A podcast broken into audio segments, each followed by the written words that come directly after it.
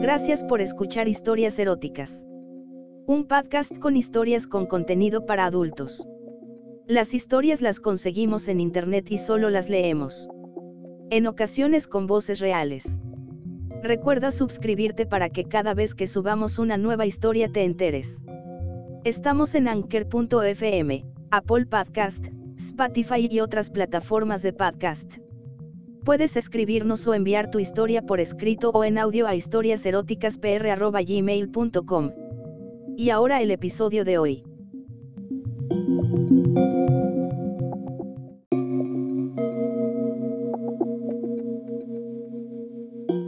Quizá nunca, graciosas mujeres, hayáis oído decir, cómo se mete el diablo en el infierno, y por eso, sin apartarme de los efectos a que todo este razonamiento ha tendido, os lo quiero decir. Quizás así podréis salvar el alma y también conocer que, aun cuando amor habita mejor en alegres palacios y maliciosas cámaras, que en las cabañas de los pobres, no por eso deja de hacer sentir a veces su fuerza entre los espesos bosques, y los empinados montes, y las desnudas grutas, ya que, como se deja entender, todo su poder está sujeto. Pero, viniendo al hecho, digo que en la ciudad de Capsa, en Berbería, hubo un hombre muy rico, que entre sus demás hijos tuvo una hijita bella y gentil, llamada Alibech, y, no siendo ella cristiana y viendo a muchos cristianos de la ciudad alabar la cristiana fe y a Dios servir, un día preguntó a uno de qué modo y con menos impedimento podía servirse a Dios. Respondióle el otro que mejor servían a Dios los que de las cosas del mundo huían, como quienes partían a los desiertos de la Tebaida. La joven, que era muy simple y solo tenía 14 años, no impelida por un ordenado deseo, sino por muchachil capricho, sin nada hacer saber a nadie. A la siguiente mañana, a escondidas, partió hacia el desierto de la Tebaida, y, no sin gran fatiga, movida de su apetencia, que aún le duraba, al cabo de algunos días llegó a aquella soledad y se fue a una casita que vio de lejos. Encontró a la puerta un santo varón que, maravillado de verla, le preguntó qué andaba buscando, y ella respondió que, inspirada por Dios, iba en busca de su sacro servicio y que deseaba que él le enseñase cómo servir le convenía. El buen hombre, al verla joven y muy bella, y temiendo que el demonio, si él la retenía consigo, le tentase, alabó sus buenas disposiciones y le dio a comer raíces de hierbas, y manzanas silvestres, y dátiles, y agua para beber, y le dijo, Hija, no lejos de aquí mora un santo varón que mejor que yo sabrá enseñarte lo que vas buscando, por ser mejor maestro que yo.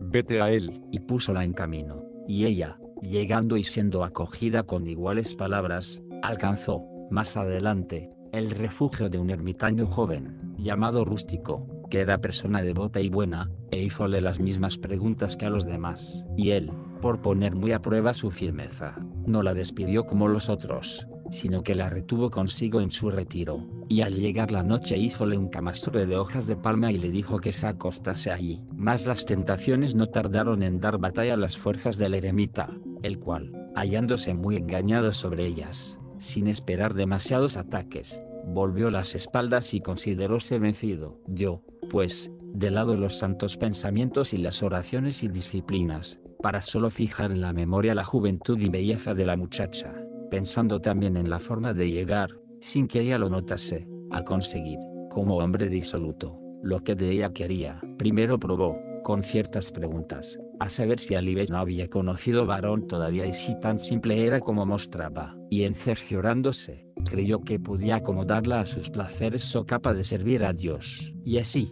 ante todo le mostró con muchas palabras lo muy enemigo de Dios que era el diablo, y luego le dio a entender que el mejor servicio que se podía hacer a Dios era meter el diablo en el infierno al que el Señor le había condenado. La jovencita le preguntó cómo se efectuaba eso, y Rústico le contestó. Pronto lo sabrás, y para ello haz lo que me veas hacer. Y comenzó a quitarse las pocas ropas que llevaba, hasta quedar del todo desnudo, y lo mismo hizo la muchacha, y él, arrodillándose como para orar, la atrajo cerca de sí, y, así estando, Rústico sintióse más encendido que nunca en deseos al verla tan bella, con lo que se produjo la resurrección de la carne. Notándolo Alibech, maravilloso y dijo, Rústico, ¿qué cosa es esa que te veo, que sobresale hacia afuera y no la tengo yo? Hija mía, dijo Rústico. Este es el diablo de que te he hablado, y tantas molestias me da que no lo puedo sufrir. Entonces dijo la joven. Loado sea Dios, que ya veo que estoy mejor que tú, puesto que no tengo ese diablo. Dijo Rústico. En verdad que en cambio tienes otra cosa que no tengo yo. ¿El qué? Preguntó Alibech, a lo que Rústico dijo. Tienes el infierno, y te digo que creo que Dios te ha mandado aquí para salvación de mi alma, porque siempre que el diablo me cause esta importunidad, si tienes piedad de mí y permites que yo en el infierno lo meta, tú me darás grandísimo consuelo y a Dios daremos mucho placer y servicio si es que tú a estas regiones para eso viniste. La joven, de buena fe, repuso. Padre mío, puesto que yo tengo el infierno, sea ello cuando os plazca. Dijo entonces Rústico. Bendita seas, hijita mía. Vamos a meter en el infierno el diablo, para que me deje en paz.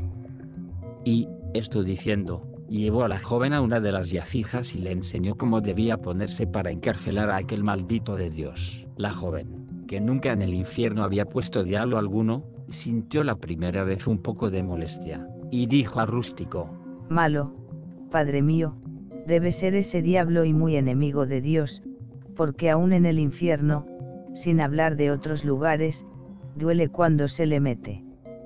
Hija, no será siempre así. Dijo Rústico, y, para que ello no se repitiese, seis veces volvieron a meterlo antes de levantarse del camastro, y de tal modo le extrajeron la soberbia de la cabeza, que quedóse tranquilo. Pero después volvióle la soberbia más veces y la joven siempre se mostró dispuesta a sacársela, hasta que el juego le acabó gustando, y dijo a Rústico, Ya veo que era verdad lo que decía aquella buena gente de Capsa, esto es, que el servir a Dios es cosa dulce, y por cierto que no recuerdo haber hecho otra que me diera tanto deleite y placer como miter el diablo en el infierno, por lo que juzgo que toda persona que piensa en otro asunto que en servir a Dios, debe ser una bestia. con lo cual muchas veces se acercaba a Rústico y le decía, Padre, yo he venido aquí para servir a Dios y no para estar ociosa. Vayamos, pues, a meter el diablo en el infierno. y así, invitando a menudo la joven a Rústico y exhortándolo a servir a Dios. Llegó la cosa al extremo de que él sentía frío en ocasiones en que otro hubiese sudado. Principio, pues, a decir a la joven que al diablo no había que castigarlo ni meterlo en el infierno sino cuando él, por soberbia, levantara la cabeza.